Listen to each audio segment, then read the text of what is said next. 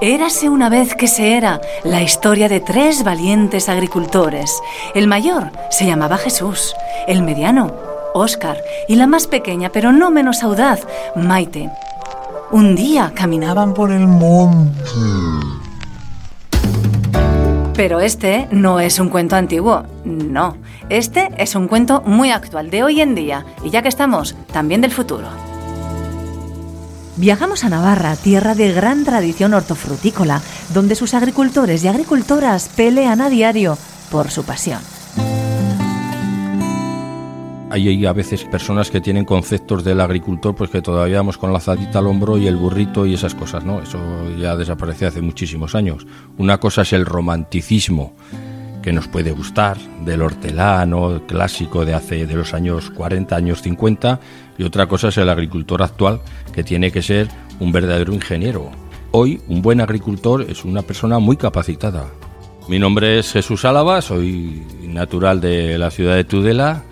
Estuve trabajando en la agricultura pues desde chaval siempre hasta los 30 años. Después experimenté otro tipo de trabajos y hace pues unos 15 años retorné nuevamente a la agricultura en la que estoy muy a gusto y en la que espero ya jubilarme pues bueno, todavía me queda, tengo 58 años, todavía me queda, pero encuentro en la agricultura un lugar fantástico para, para terminar mis días de trabajo.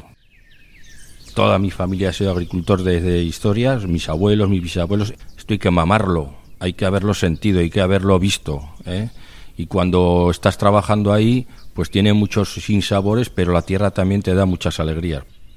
Los que somos pequeños, pues vemos en las plantas como, si fuera un hijo, es decir, desde que lo siembras o lo plantas hasta que lo recoges, lo controlas, lo ves, lo vives, lo vigilas, lo cuidas.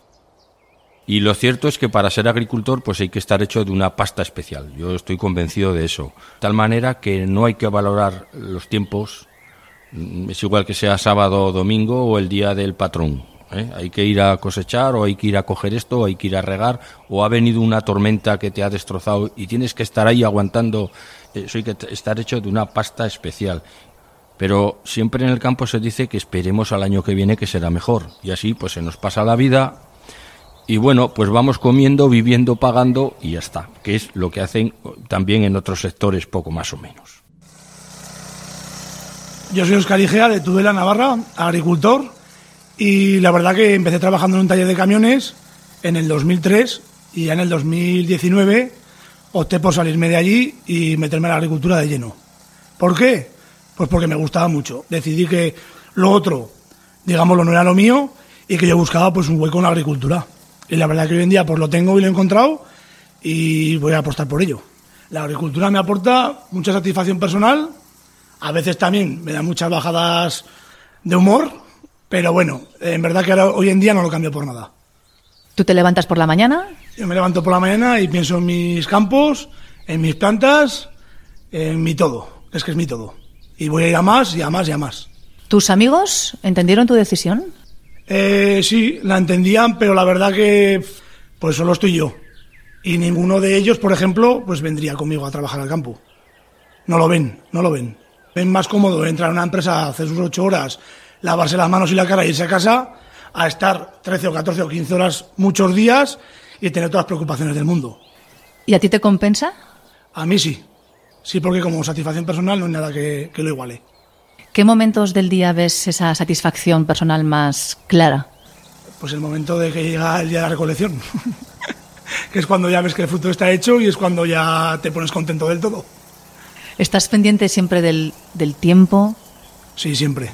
Estás pendiente del tiempo, de las plagas, una granizada que te pueda venir. Es un poco un sin vivir.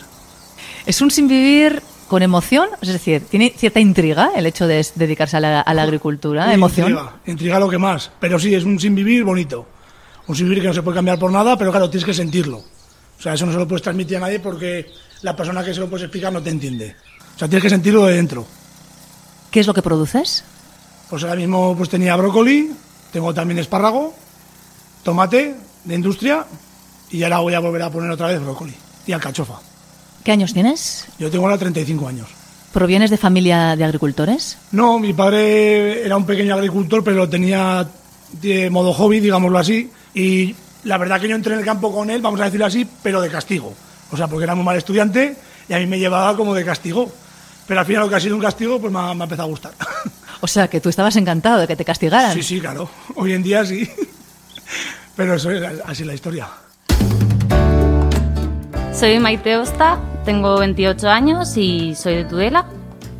Llevo en la agricultura como 10 años o algo así. Me metí siguiendo los pasos de mi padre y de momento aquí estamos. Me metí a joven agricultura en el 2015 y aquí seguimos la aventura. Hay etapas, hay días que lo ves fácil, días que lo ves difícil. Es complicado, pero bueno, la verdad es que si te gusta y tal, no sé, yo creo que lo vivimos y que lo intentamos y no, de momento a día de hoy no me arrepiento. ¿Y por qué decidiste en aquel momento eh, ser agricultora?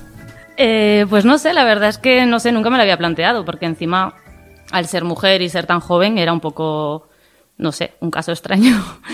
Y la verdad es que mi padre siempre me ha apoyado, él siempre lo ha visto mucho más claro que yo. Mi alrededor sabía que me gustaba, parecía que confiaban en mí, siempre me sentía apoyada y al final me lancé a la piscina y, y ahí estoy. ¿Qué es lo que te gusta de la agricultura? Pues saber, sobre todo es el aire libre, el despertarte por las mañanas, el no estar encerrado en ningún sitio. Luego te organizas tú, sí que es cierto que a veces los días son muy largos, pero también es cierto que no estás fichando en plan como cuando trabajas en otro sitio. ¿Qué barreras has tenido que, o si sientes que has tenido que superar alguna barrera por ser mujer? No, la verdad es que no, la verdad es que ninguna. Y la verdad es que todo el mundo me ha acogido súper bien. Es un sector que mm, mayoritariamente, o sea, no sé, el 99% probablemente es masculino, pero todo el mundo me ha aceptado súper bien. O sea, nunca he tenido ningún problema, al contrario. No sé, tengo un montón de amigos agricultores. sí, no puedo decir nada al respecto, la verdad es que igualdad total. ¿A qué le dirías, eh, especialmente a las mujeres, para dedicarse a la agricultura? ¿Les animarías o no? A ver, les animaría si les gusta, sí, sí, me da igual que sea mujer que sea hombre, si les gusta, yo les animo, obviamente, pero te tiene que gustar, si no, si no lo sientes y si no lo vives y si no, no. Eh, ¿Qué es lo que produces? Espárrago, alcachofa, también algo de acelga, cardo y brócoli. Brócoli para industria, la verdad es que bastante. Luego ponemos algo de cereal para hacer la rotación de cultivos, pero bueno, mayoritariamente hortalizas. ¿Cuál es tu sueño? Mi sueño, pues poder vivir de ello, la verdad. Sí, que me dé para vivir y ya está, la verdad. Haciendo lo que me gusta, yo creo que no puedes pedir mucho más. El labrador fue mi abuelo. Bueno, tengo un hijo que también me sigue, con lo cual creo que tenemos pues para, para rato. A mí sí me gustaría que mi hijo siguiera. No voy a hacer como mi padre a mí no quería que yo estuviera aquí, no quería. Búscate cualquier otra cosa. Si vendría ahora y viera cómo he ido evolucionando, pues quizás seguramente diría, jolines, eh, eh, no teníamos una mula, ahora tenemos tres tractores, teníamos una tierra, ahora tenemos no sé qué, algo hemos hecho, algo hemos avanzado. O sea, no era tan malo ser agricultor. El tema es que hay que trasladarle a la gente joven la importancia de la agricultura, la necesidad de la agricultura y en los tiempos que vienen todavía más. ¿Y qué pasaría si desaparecen los agricultores? Bueno, alguien dijo una vez que un pueblo sin agricultores pues es un pueblo sin alma. Perderíamos el alma. Y el plato. La agricultura es en primer lugar mi forma de vida. Y lo segundo, pues a nivel humano eh, no se puede narrar porque es un montón de sensaciones. Es, es- es cariño, es amor, es, es paciencia, es, es tesón, todo eso es la agricultura. Pues para mí es, no sé, mi día a día, ¿no? Mi ilusión, mi esperanza y no sé, pues lo que me hace feliz y lo que me da para vivir y lo que espero que me lo siga dando. Todo. Felicidad, desasosiego, intranquilidad, tranquilidad, es todo. No lo cambio por nada y voy a seguir con ello. A muerte. Y así termina nuestro cuento con el clásico y fueron felices y comieron perdices. Digo, alcachofas y cogollos de Tudela, espárragos de Navarra y muchos, muchos, muchos más productos típicos de la huerta navarra. Y ahí sí que sí, fueron felices de verdad.